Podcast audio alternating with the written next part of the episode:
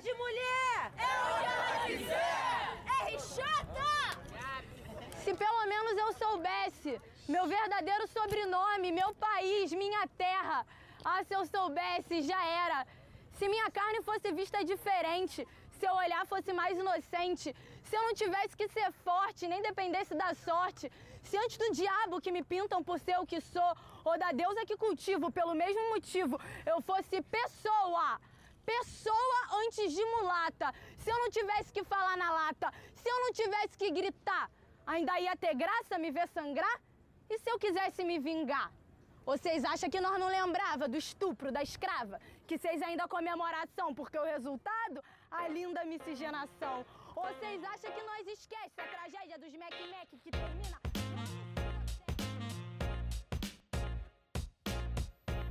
Olá, eu sou a Aline Almeida e este é o podcast da Aline, o que não te ensinaram na escola. Isso que vocês acabaram de ouvir foi um trecho do poema da Gabs, campeã do Slam Grito Filmes de 2017. O poema completo eu vou disponibilizar no Instagram do podcast, arroba podcast da Aline. Sigam a página para ficar por dentro de conteúdos exclusivos e para saber mais sobre os próximos episódios. A Batalha de Poesias, conhecida como Slam aqui no Brasil, é o tema do nosso podcast de hoje. Além dele, vamos dar continuidade ao bate-papo sobre cultura hip hop. Para compartilhar conhecimento com a gente, eu convidei a Monique Assis Suzano, que é mestranda em linguística e faz pesquisa sobre cultura islã e tradições orais, e o Fredone Fone, que é artista visual e músico. Pessoal, apresentem-se para a gente, por favor. Oi, gente, tudo jóia? Bom, meu nome é Monique, meu vulgo é Labelle, Labelle de Ju. É, a Aline me apresentou como pesquisadora, né? E eu acho muito importante é, dizer as outras coisas que me atravessam e que me colocaram nesse caminho de pesquisa, né? Então, eu sou mãe, fui mãe na adolescência, sou artesã, ritmista, poeta e pesquiso oralidade, porque eu percebo o quanto ela nos compõe em, em todas as etapas, né? Da vida, mas também é, nos compõe é, pensando em, em, outros aspectos, né? Na espiritualidade, em conexão, em comunidade. Então, acho que é isso. Bom, sou Fredone, ou Fredone Fone para alguns. Comecei a me interessar por conhecer coisas através do skate, e aí a partir daí eu conheci o grafite, também como a, a Aline, eu comecei a ter acesso a outras coisas depois que eu entrei na universidade, e a primeira vez que eu entrei na universidade foi para uma reunião do hip hop. Então isso mudou minha vida através do grafite, da música rap. Eu tenho feito algumas coisas ligadas a, ao visual, ao sonoro e também tentando de algum modo organizar alguns conhecimentos que muita gente deixou aí, muita gente do rap, por exemplo, deixou pra gente.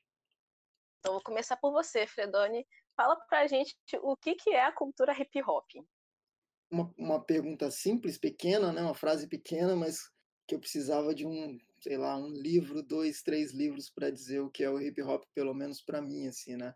Mas pensando no, numa história bem básica e bem simples assim do hip hop, é uma cultura que começou a surgir principalmente na Jamaica, né, com DJ tocando músicas de, às vezes músicas de é, instrumentais de reggae, com um toaster cantando ali em cima, falando algumas coisas, é, chamando as pessoas para entrar naquela festa, festas também de rua.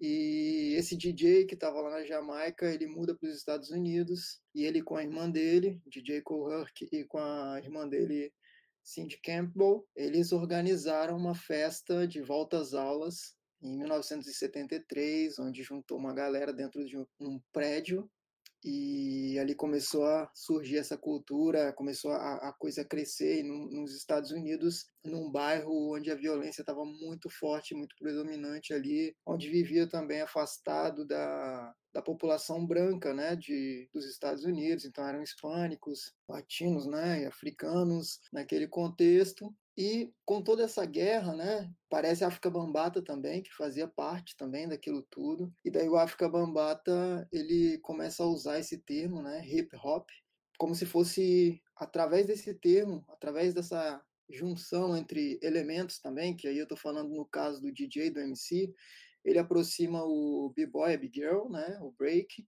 e o grafite. Todos esses elementos, inclusive, é, vale a pena também lembrar que todos esses elementos, o DJ, o MC, é, o grafite, o break, eles já existiam independente de hip hop.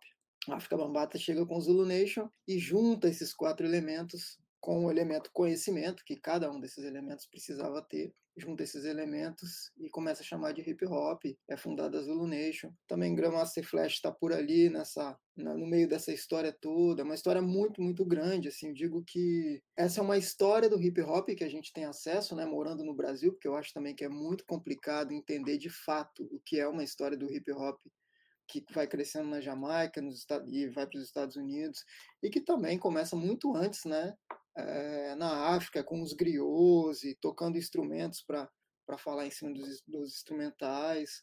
Mas, em resumo histórico, é isso. E para mim, hip hop é um universo assim, de tudo, seja o meu jeito de comer, vestir, o jeito que eu movimento meu corpo, o jeito que eu penso as coisas, faço as conexões, o jeito que eu penso em comunidade, em bairro, em coletividade, em individualidade, negritude, enfim, é, é um universo gigante.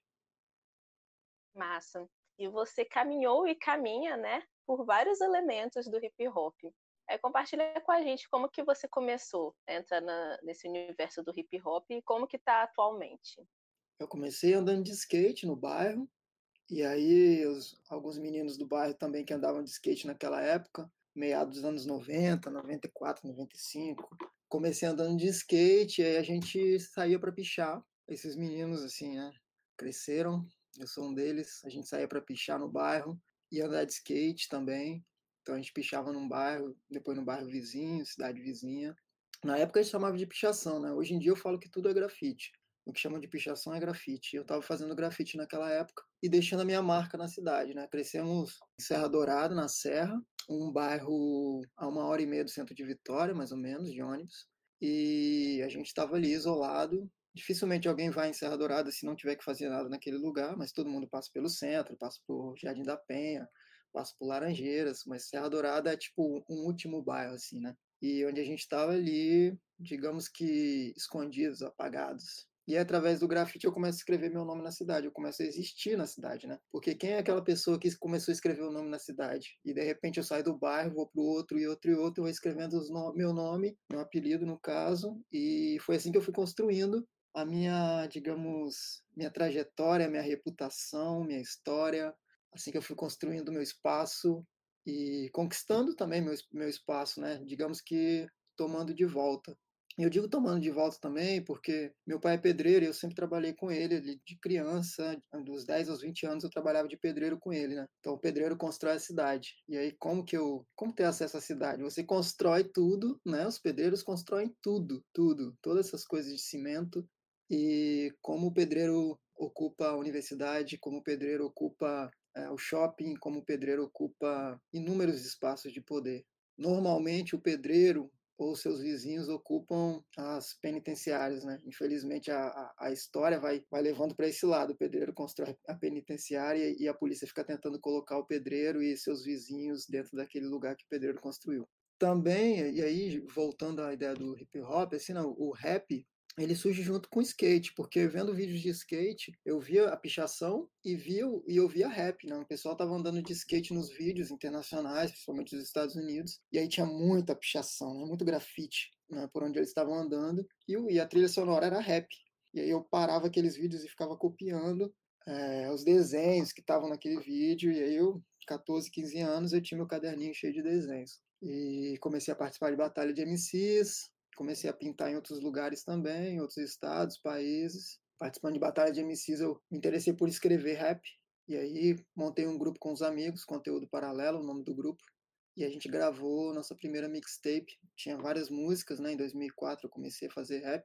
E aí em 2014 que a gente consegue lançar um primeiro trabalho e agora a gente lançou o segundo trabalho. Então, é, tudo gira em torno de grafite e rap e participando também diretamente das atividades do hip hop, organizando coisas né, com meus amigos também, eventos e nosso movimento negro, nosso ativismo através do hip hop. Então a gente está sempre fazendo mil coisas, assim. Acho que eu também não consigo desconectar, tipo, fazer música ou fazer artes visuais ou sei lá o quê. Na verdade, eu acho que o que eu faço e o que a gente faz e o que o hip hop é não cabe nessa nessa coisa de ser arte visual, é música ou é dança, é muito mais complexo do que isso, sabe? Não, não caberia num, nesse termo arte, artes visuais, por exemplo, ou rap é música. É muito pouco, eu acho, para tudo, tudo que isso significa para mim, por, por exemplo. É uma cultura, né? Toda uma cultura. Eu achei muito interessante você falando do seu pai, do, do, você sair do seu local né, de, de, de, vivência ali e transbordar isso por toda a cidade, reocupar a cidade, né? Muito interessante. Aí agora, Monique, o que é a cultura islã? Massa, depende, Aline, depende da onde, depende quando, depende como, várias questões. É, essa pergunta é muito legal, né? O Islã, ele aparece na década de 80, no ano de 86, para ser exata. Um, um cara da, da construção civil também, trabalhador, é, branco. Eu acho que é importante demarcar isso, porque a forma que começa lá e vem parar aqui é, sofre várias alterações, né? Mas é no sentido sempre de contracultura. Então, esse cara, Mark Kelly Smith, trabalhador, mas também artista, ele, ele se encontra frustrado com o cenário artístico poético lá nos Estados Unidos, em Chicago. É, e aí ele resolve dar uma avivada na poesia. Então ele já é, pensamos num cenário de sarau, sarau tradicional no bar, ou é, em algum espaço cultural, em que os artistas, os poetas trazem sua poesia, elas são lidas, e depois vem as palmas, e depois vem outro poeta. Então, é, é, estava passando por um momento, assim, naquela vizinhança, não só entre o Mark, mas com os colegas também artistas, que eles estavam pensando que isso estava se tornando piegas, estava se tornando despropositado, e eles resolveram trazer um elemento que revolucionou a ideia de performance oral até hoje. Eles resolveram trazer a poesia como algo de competição, mas não necessariamente ganhar era o objetivo, era colocar as poesias numa arena para ver qual palavra se sobressaía, qual palavra tocava mais. Então, é, o, o Poetry Slam, ele tem esse nome lá, né? Ele surge desse, dessa vontade de revolucionar, de avivar, de trazer uma nova poesia. Então, num bar lá de Chicago, eles acabam realizando esse primeiro encontro lá em 86. Depois disso, muita coisa muda. É, pega gosto, né? Essa ideia de competitividade, né? O mundo ocidental ele é muito competitivo.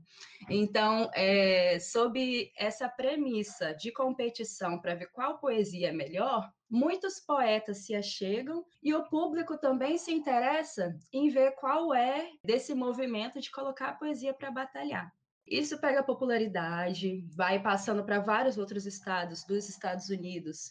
Em questão de pouco tempo, em dois anos, já tem no, no, nos Estados Unidos inteiro competições de poesia em bar, na qual você só tem um microfone, um palco é, e uma ideia na cabeça, né? Esse é até um termo da pessoa que trouxe o slam para cá, que é a Roberta Estrela Dalva. Ela era apresentadora da TV Cultura, ela teve vários outros projetos também, como diretora, é, artista, poeta.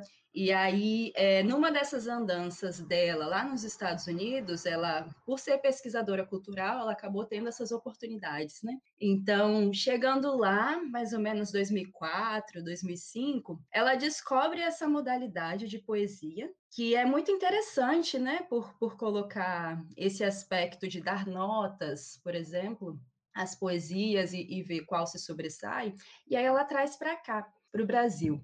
Mais especificamente em São Paulo, ela monta, bom, se lá nos Estados Unidos é Islã, aqui ela monta o ZAP, que é a Zona Autônoma da Palavra.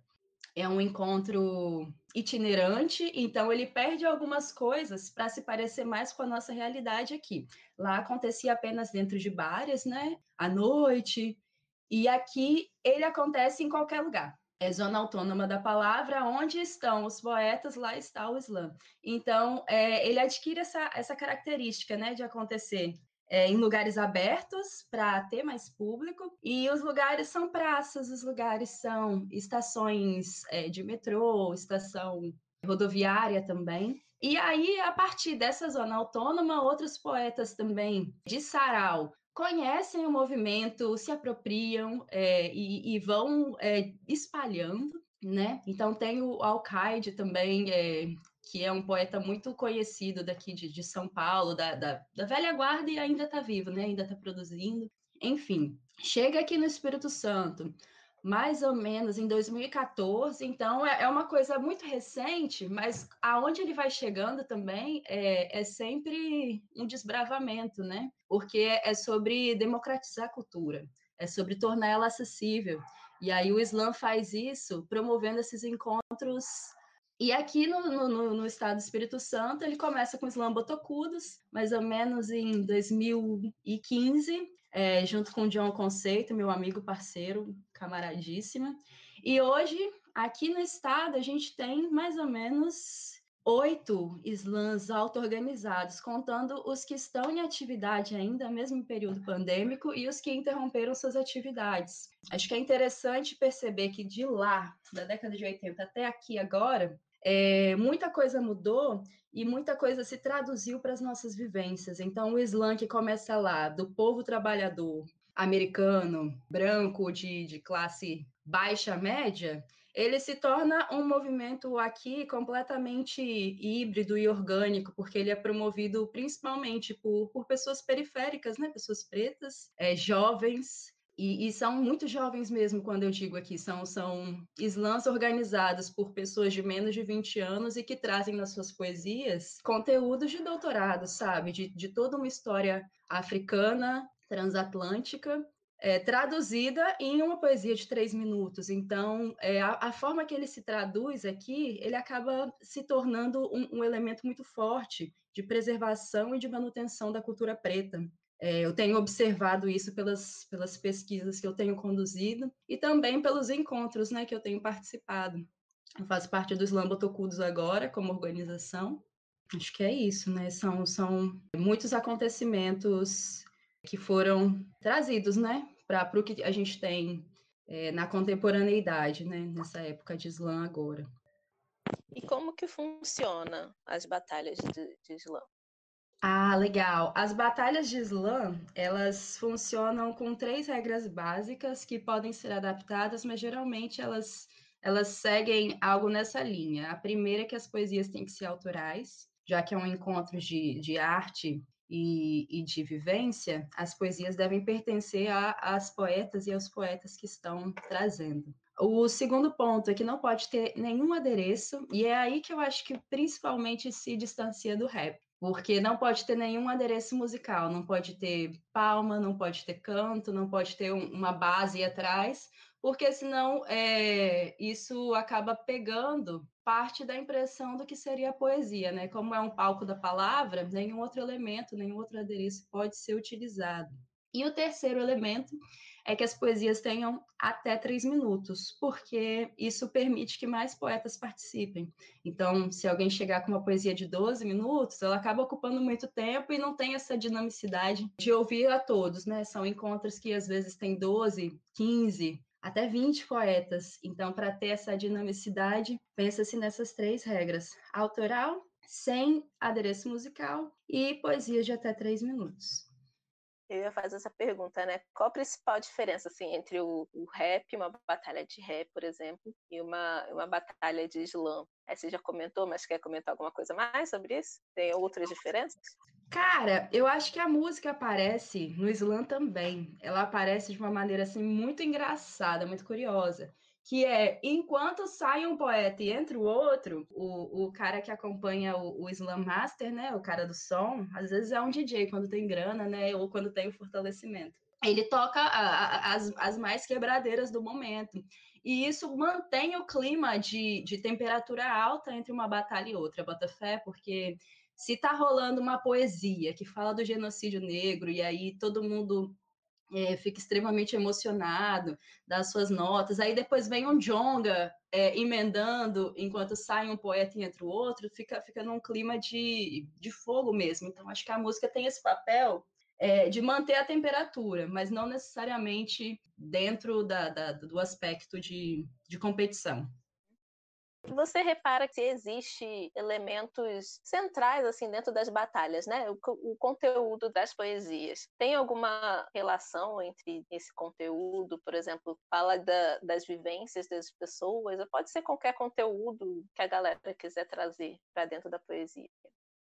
Massa. Bom, eu percebo e, e, produzo também, né? Eu também escrevo, que a gente fala muito sobre o que a gente vive, né? E, e falando sobre o que a gente vive, é só ver quem está lá competindo. São, são garotos da nossa, da nossa idade, assim, de 15 há, 25 anos, meninas e meninos pretos, e acho que o, o slam, ele conversa muito com o que o, esse próprio podcast propõe, é o que não se aprende na escola. Então, as marcas que eu aqui tenho, elas não começam só no momento que eu nasci, são marcas é, ontológicas, isso significa que são marcas que vêm da minha origem, e minha origem não começa na maternidade de Vitória, minha origem começa lá em África. Então, é, é, é muito recorrente perceber como temas heróis, heroínas pretas, né? Pessoas e personalidades importantes no, no, período de escravização, também antes disso, entidades, orixás, espiritualidade, são elementos tão sutis, mas tão parte da, da poesia que às vezes você sequer percebe como é que eles estão ali atuando. Eles, eles fazem parte dos versos, eles fazem parte das líricas. Acho que outros elementos também muito legais e importantes é, são a intertextualidade. Então, às vezes você percebe um poeta citando um verso de um outro poeta que foi muito interessante, sabe? Então, acho que, que são, são esses elementos, né? Elementos de, de, personalidades da cultura negra, e acho que elementos que revelam também uma outra parte da história que não é documentada. Então, se há uma pessoa que, que foi embora por conta do Estado, por conta da polícia, a forma que o jornal diz isso e a forma que a poesia diz isso é muito distoante. Então, é, esses também são elementos que fazem muito parte de contranarrativas que compõem o Islã, que é como se fossem narrativas que vão ao encontro das narrativas hegemônicas, das narrativas que a gente vê aí nos livros didáticos, que a gente vê é, nas revistas, que a gente vê no, nos jornais e nessas, nesses telejornais de sangue, né? Que a gente também vê na hora do almoço qual que é a importância do, do hip hop para essa formação dos adolescentes, das crianças? Você falou que entrou na universidade em um evento, né, de, de hip hop. Como que é isso? Qual a importância disso para a formação, né? Que a Monique acabou de comentar, né, sobre essa, essa importância dessa contracultura, né, de coisas que a gente não aprende na escola, de coisas que a gente não vê nos jornais, e aí o, o slam acaba levando isso de uma outra maneira. E o hip hop, sabe? Qual que é a importância de, do hip hop nesse contexto que a gente vive? Então, a, a vez que eu entrei na universidade, o que, que acontece? Naquela época, tinham várias reuniões na UFES. Então, o movimento hip hop se reunia na UFES. Então, quando você estava chegando no hip hop, você queria cantar rap, ou você queria fazer grafite, dançar break, ser DJ, você tinha que passar por ali. Era um, era um grupo muito pequeno, sei lá, 30, 40 pessoas que se reuniam ali uma vez por mês, e aí chegava e se apresentava. E aí um dia eu cheguei me apresentei, eu já pintava, né, e andava de skate, e falei, ah, eu sou o Fred, na época eu, eu escrevia Fred nos meus grafites. É, sou Fred, faço grafite e tal. Todo mundo foi se apresentando, né? E aí eu falei isso. E aí me perguntaram, tá, mas o que, que você faz pelo hip hop? eu não tinha uma resposta ali, tá ligado? Tipo assim, eu, eu falei, eu faço grafite. Tá, mas o que, que você faz pelo hip hop, pela sua comunidade e tudo isso? E aí, já respondendo a sua pergunta, né? Na próxima, nas próximas semanas e próximos meses, eu pensei, pô, tem que fazer alguma coisa pelo hip hop, tem que fazer uma coisa pela comunidade. E aí, com um amigo, é, a gente começou a organizar um projeto lá num, numa região de ocupação de Serra Dourada, que antes era chamado de Pantanal, hoje é chamado de Comunidade Santa Luzia. E aí a gente montou um pequeno projeto lá, e aí a gente fazia, dava aulas de reforço e aulas de grafite numa igreja que tinha lá embaixo. Então eles cediam um espaço e a gente fazia isso. E aí vários meninos também, meninas passaram por ali por, por, pelo projeto, né? Tipo, aprendia pelo menos o básico do grafite, eu falava um pouquinho sobre o que é hip hop, sobre o que é grafite. E ali era a hora que a primeira vez que eu me vi assim, sendo alguém que estava ensinando alguma coisa para alguém, sabe? Hoje eu entendo melhor o que, que eu estava fazendo, mas na época eu só queria ter uma resposta na próxima reunião para quando alguém me perguntasse o que, que eu faço pelo hip hop, eu ter o que dizer, né? E aí eu é, fui percebendo a importância disso, de, de poder passar para frente alguma coisa que eu sei fazer, ensinar para os moleques alguma coisa que eu tinha aprendido no hip hop, né, participando dessas reuniões e estando dentro do movimento, sempre em conversa com todo mundo, né, do, de dentro do movimento, ouvindo músicas de rap, a gente sempre era cobrado de conhecer pelo menos algum, um ou dois nomes de líderes negros, assim, tipo, era de praxe, tinha que saber, pelo menos ter ouvido falar de Zumbi ou de Malcolm X, Martin Luther King. Então, assim, a gente tinha que saber, tinha que ter ouvido, tinha que ouvir isso pelo menos uma vez na vida e tinha que ter alguma coisa para falar sobre isso.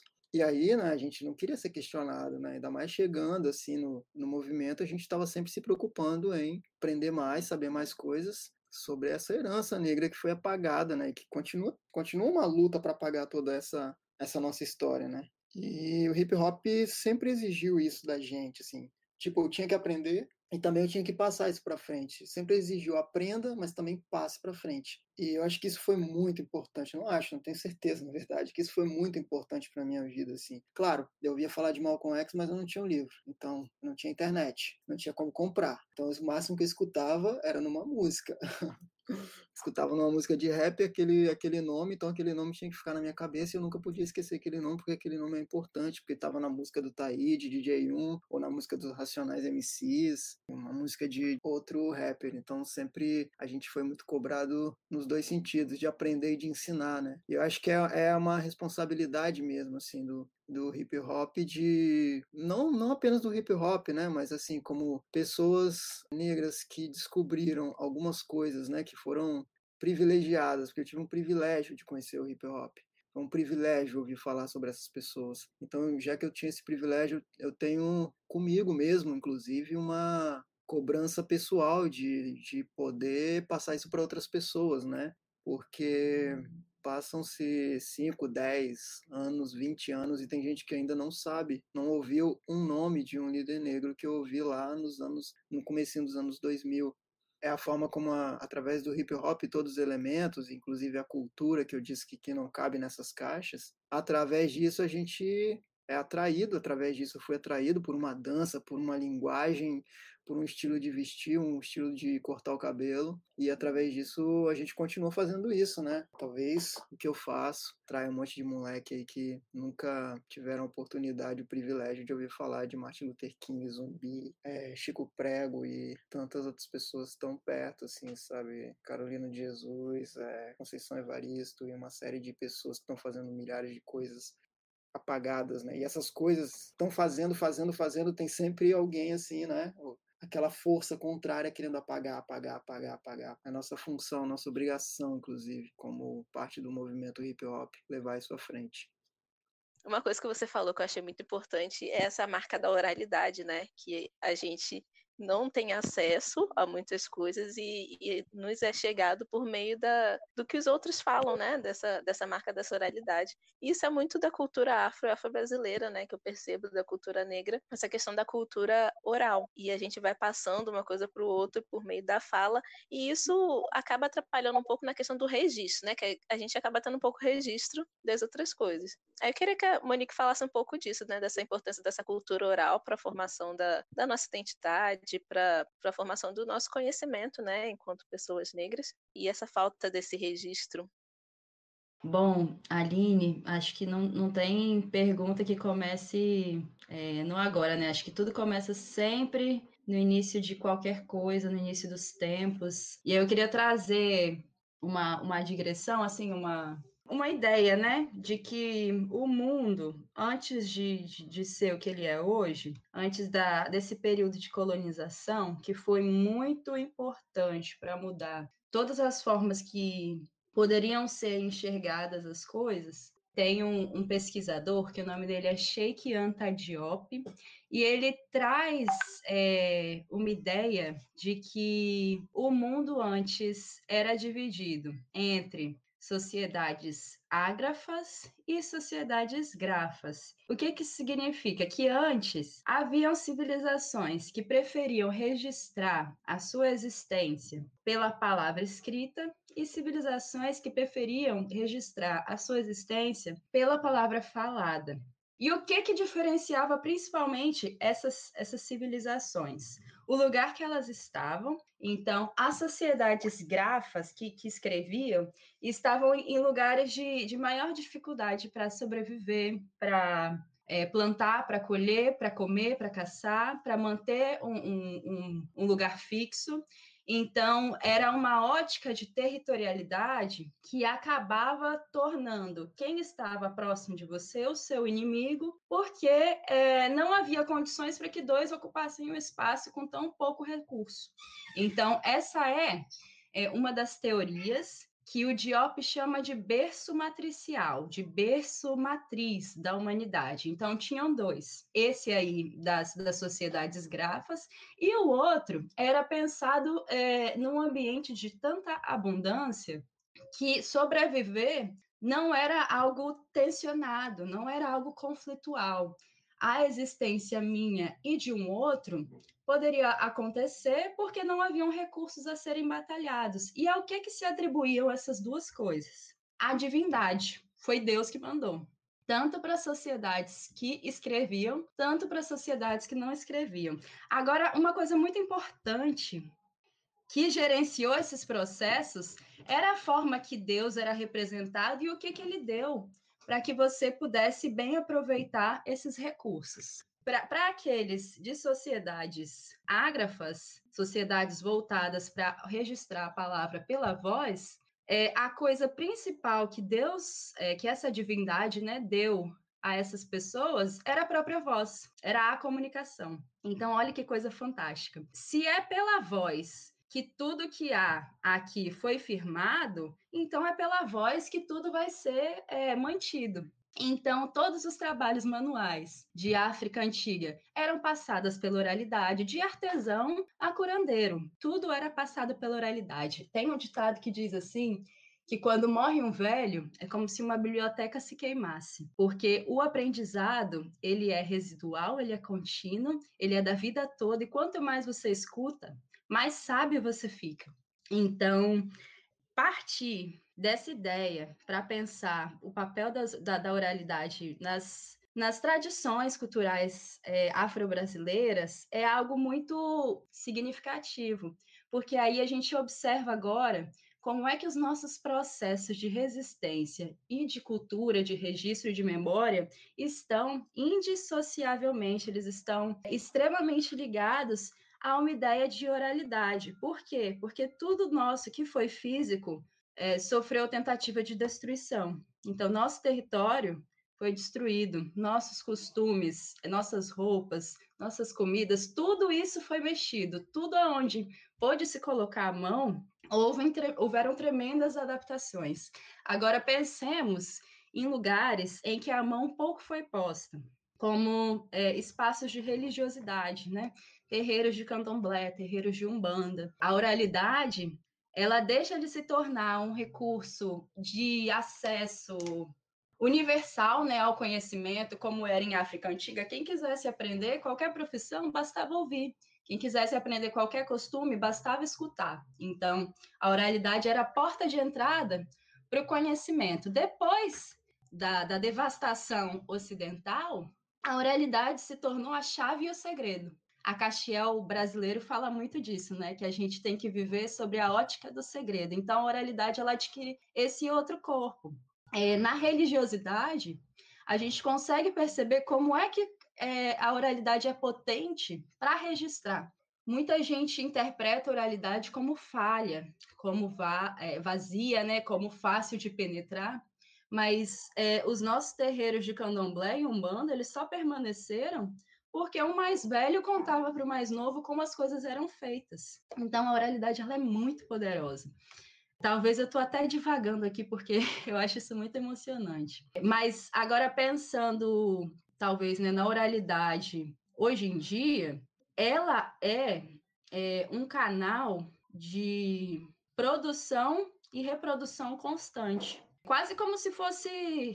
É, como, não é como se a oralidade e a escrita elas batalhassem, né? Mas elas se atacam, porque o que que o livro diz e o que que a fala diz são coisas muito diferentes. A gente está mudando isso para poder escrever o que, que é dito e não falar o que se quer para que se seja escutado, né? Porque tem até um ditado, né, de que a gente nunca vai saber a, a, força dos leões enquanto os caçadores contarem suas caçadas. Então, o que a gente está fazendo agora talvez seja ouvir o rugido dos leões para poder documentar pela, pela oralitura, né? pela, pela literatura oral, é, a, a potência da oralidade. E aí agora eu pude perceber que não é tão fácil assim de corromper a oralidade. Sabe? A gente está aí há, há 500 anos resistindo por meio da oralidade, né? Então, Exato. muito massa. Exato. E, e, é curioso pensar como é fácil adulterar um papel, mas é difícil você adulterar a palavra de alguém, porque foi ela que disse, né? É, é muito fácil fazer uma adulteração num papel. Alguém dizer uma coisa, você escrever outra.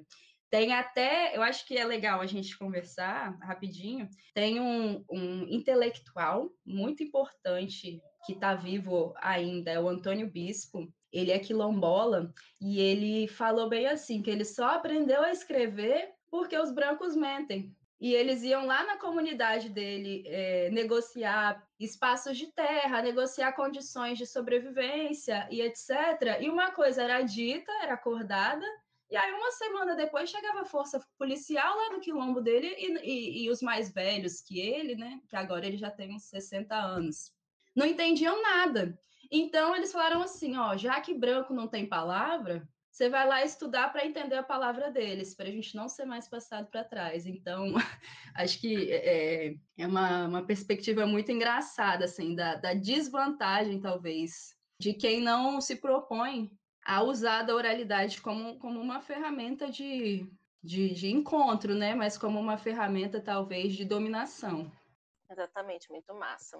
Obrigada pela sua, pela sua fala, que me fez ter uma visão totalmente diferente da oralidade, né, da cultura oral. E aí, voltando a falar dessa questão dos registros, o Fredoni fez um, um excelente trabalho né, em registrar grande parte do, do rap capixaba no seu livro, né, O Rap é a Força da Fala. Aí eu queria que você falasse um pouquinho sobre como foi esse processo de construção do livro, sabe? De onde surgiu essa ideia do livro? Como que foi tudo isso?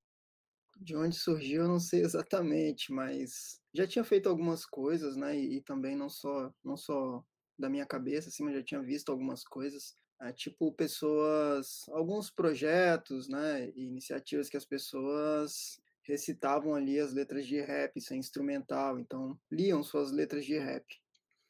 E comecei a, não sei como exatamente, mas comecei a pensar em juntar as letras de rap do Espírito Santo escritas aqui de desde onde eu conseguisse até 2010. A ideia era o quê? Juntar essas letras que eu já tinha ouvido, pessoas cantando, letras que foram gravadas pelas pessoas, ou letras que sequer foram gravadas, algumas que desapareceram e que eu tentei resgatar com a, com a ajuda da pessoa. Porque para mim também tudo isso é símbolo de um. O rap, como conta muita história, né? São muitas histórias é símbolo do, da nossa passagem aqui, né? Tipo, da nossa passagem, inclusive, na Terra, na nossa, da nossa passagem nesse pedaço de chão indígena que a gente construiu, né? Construiu em cima, em cima dessa terra e pensar que vários de nós, né, das pessoas que escreveram aquelas letras, escreveram as letras dentro dos seus barracos, né, das suas casas com péssimas estruturas, em bairros em péssimas condições, em violência ao redor e tudo isso. E às vezes, quando você escuta um rap, você, por ter né, o instrumental e uma série de outras coisas que vão te fazendo ali, por exemplo, dançar, ou muitas vezes você não escuta com atenção a letra do rap. Então, minha ideia foi, além de escutar com atenção a letra do rap, dar atenção à letra do rap é transformar isso numa, numa escrita, com a ideia de que outras pessoas possam ter acesso a isso, a isso. Porque, inclusive, algumas das letras que eu consegui resgatar com essas pessoas, não foi fácil, assim, resgatar essas letras, porque tinha gente que esqueceu as letras. Algumas das letras que estão ali no livro, no livro, a gente teve que resgatar um pedaço, porque a pessoa não lembrava toda a letra. Então eu acho que é importante também nesse caso ter essa organização dessas letras de rap que também fizeram parte da minha vida, assim mesmo, da minha da minha história. Eu, eu, cresci ouvindo várias dessas letras de rap, sei quem são as pessoas ali, 90, 99% das pessoas que estão ali organizadas naquele livro, vi elas cantando mesmo na minha frente. Que seja aquela música que está ali, dos anos de, de 86 eu não estava, em 86 eu tinha 5 anos. É a, a, música mais, a letra mais antiga que está no livro é de 86 e a mais recente é de 2010. Então eu entro, começo a me interessar pelo hip hop em 98, escutando o programa Universo Hip Hop. Então minha ideia é trazer aquilo ali de um jeito que outras pessoas pudessem acessar e também pensando bastante nessa nova geração de MCs que vem surgindo ao longo dos anos, né? Porque também tá tudo hoje em dia na internet, ou melhor, tudo que está na internet provavelmente está de 2010 para cá. Então, assim, o acesso dessa juventude, desse garoto que tem 5, 10, 15, 20, 30 anos, boa parte dessas dessas músicas, dessas letras, não chegaram até, até esses moleques, entendeu? Quando eu cheguei, eu tinha contato bem direto com pessoas que já estavam há bastante tempo no hip hop. Há pelo menos 10 anos do hip hop acontecendo aqui. E hoje é diferente. O número cresceu muito, são muitos, muitos, muitos MCs e muitas também. Porém, é ótimo isso, tá? Ser um número muito grande. Porém, o acesso a essas pessoas, né, que são as guardiãs das histórias, o acesso é bem mais complicado hoje em dia. Eu não vejo, eu não vejo essa conexão acontecendo tanto assim. Tipo, quem começa a rimar hoje ou quem começou a rimar três anos atrás, está conversando com quem rimava lá nos anos 80. Ou quem rimava nos anos 80 parou, ou não vai nos eventos, ou muitas vezes, infelizmente, quem chega em dois, três anos ignora porque acha que aquele tipo de rap é um rap atrasado, aquelas letras não tem graça, e não vale a pena escutar, não vale a pena aprender. Então, o que eu tentei fazer, diminuir essa distância, porque também pessoas daquela época, dos anos 80, dizem: ah, esse rap agora, nossa, rap morreu, rap não tem graça, esses moleques ficam falando um monte de besteira. E para mim não é, para mim tudo é rap, para mim tudo é muito bom. Eu curto todo tipo de rap, inclusive o funk que tá dentro do rap, querendo ou não. A gente durante muito tempo disse não, funk não é rap, assim como pichação não é grafite. É, e a minha ideia é criar esse fio aí para a galera se conectar. E outra, né? Acho que é um, um dos fatores principais é um livro que eu organizei, que eu não escrevi praticamente nada ali, escrevi muito pouco, mas um livro organizado por nós, por alguém que fez parte do movimento de fato, por alguém que está dentro do movimento de fato. A gente durante muitos anos foi é, e continua sendo o rato do laboratório, o objeto de estudo. Pessoas vão lá e pegam esse pedaço que eu quero só que esse pedaço entre, aquele não. E muitas vezes elas não entendem o nosso código. Eu falo uma coisa que deveria, na minha opinião, estar ali naquele livro e ela escolhe outra. Por quê? Porque ela não tem os mesmos códigos. Ela não tem aqueles sinais que eu uso para expressar aquilo que eu estou tentando expressar. Ela está tentando ler chinês com abecedário em inglês. Então, assim, não vai funcionar. Isso foi feito por nós, foi feito por mim e por tantas essas outras pessoas. E aí que eu acho que é, uma import é importante colocar esse livro na rua. Infelizmente, ele circula muito pouco ainda. espero que daqui a 20, 30, 40, 50 anos ele esteja circulando ainda, mesmo que aos poucos. Mas é, eu acho que é muito importante que a gente também possa falar sobre nós, que a gente possa imprimir nossos livros, a gente possa criar nossas, nossas coisas ali nossos modos também de comunicar com, com, nós mesmos, assim, porque muitas vezes quem aprendeu um idioma não vai entender o nosso idioma, não vai entender porque eu uso o boné um pouquinho de lado, porque eu corto o cabelo assim, porque eu coloco uma bermuda desse jeito ou uma camisa assim, não vai entender. O código é outro, não tem como. É muito, muito, muito, muito profundo. e onde que a galera pode encontrar o seu livro? É, o livro tem o, no Espaço Hip Hop, no centro de Vitória. Tem também na internet, só procurar Rap A Força da Fala, dá para ler lá por uma plataforma, só procurar Rap A Força da Fala. É, não dá para baixar, mas dá para ler online. Se quiser também é, baixar, é só me procurar aí nas redes sociais, me pedir que eu envie o arquivo.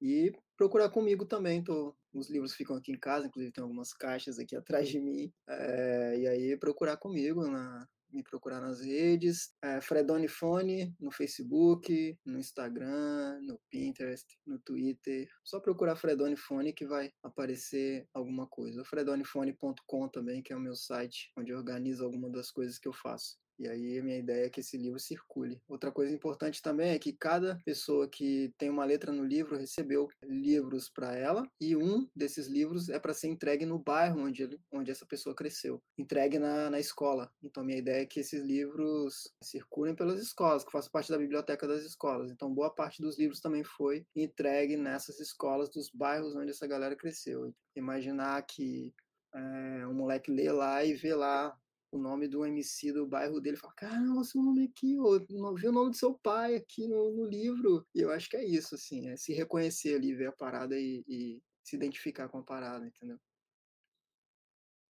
O sonho é fazer a gente aprender tudo isso que a gente está falando aqui na escola, né? Então, levar galerinha ainda, ainda nova, né? A conhecer sobre nossa cultura, nosso passado, nossa história. Então é isso, galera. Muito massa conversar com vocês. Muito obrigada por toparem participar e estar aqui compartilhando conhecimento com a gente. Vocês têm alguma consideração final? Algo que vocês querem compartilhar?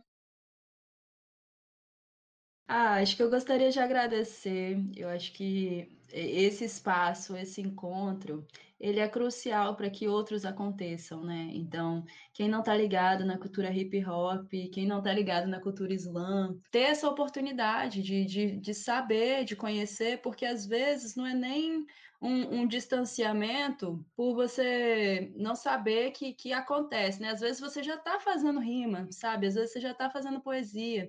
Às vezes esse nome que, que você encontra no caminho, ele dá uma sensação de pertencimento para uma coisa que já habita dentro de ti, que é essa força da palavra, né? Nossa, nossas origens, elas são atravessadas pela palavra e elas são construídas pela palavra também. E aí os movimentos culturais que trabalham com isso, eles promovem esses encontros, né, de, de, de oradores, de griots, de dieles, de, de nós, da, das nossas vozes, assim. Então, acho que eu queria agradecer, é, foi um prazer, muito bom conversar com vocês, muito bom viu o, o Fredone também. Acho que é isso. Gratidão, satisfação. Viva a palavra! É, igualmente também agradeço pelo convite. Prazer, Monique. Estamos todo mundo aí tentando de algum modo desprogramar a mente, né, e despertar e acordar de novo aí tudo aquilo que ainda continua dentro da gente aí mesmo, como você falou, todo todo esse espírito, toda essa vontade de botar para fora tudo isso que está tá dentro da gente, inclusive ferindo mesmo, né, vomitar tudo isso e, em forma de, de arte, de rima, seja lá do que do que for chamado tudo isso. Para mim é um grande prazer estar tá aqui, foi o hip hop que me trouxe até aqui, sou eternamente grato ao hip hop por me, me proteger nesse, de algum modo me proteger nesse lugar, nesse pedaço de terra super violento e super hostil. Mas a gente está aqui cuspindo tudo isso que está entalado na garganta e vomitando de algum jeito, seja através de um podcast, um livro, um slam, dançando, girando de cabeça no chão, com toca-discos. Um grande prazer e muitíssimo agradecido por, pelo espaço. Monique, você quer passar suas redes sociais? Para a galera também seguir? Posso passar, claro. Bom, no Instagram, Labelle de Ju, arroba, do jeito que se fala mesmo, privilegiando a palavra, arroba Labeli de Ju. Facebook também, arroba Labeli de Ju. Estou disponível, acho que mais para frente eu vou começar a lançar mais conteúdos relacionados à minha pesquisa. Por enquanto, tudo que eu produzo precisa ficar é, protegido, né, por conta do plágio. Enfim, é, limitações da palavra escrita na academia, né? medo de roubar uma palavra, medo de roubar uma ideia. Não minha, né? Deles. Enfim. Mas acho que mais para frente, assim que eu qualificar e, e, conseguir defender a minha tese, eu vou poder partilhar mais materiais. Mas enquanto isso, tem lá nas redes muitos avisos assim sobre os slams, os slams que estão acontecendo virtuais, entre outros conteúdos também. Então, arroba Labelle de. Muito obrigada pela participação de vocês, eu que agradeço. Foi muito especial ter vocês aqui para bater esse papo. E vocês ouvintes, continuem ligados no podcast da Aline, tem conteúdos exclusivos no Instagram e até a próxima!